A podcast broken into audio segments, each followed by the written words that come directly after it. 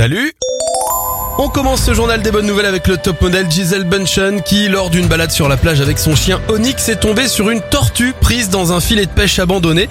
La top modèle a immédiatement secouru le reptile et lui a rendu sa liberté.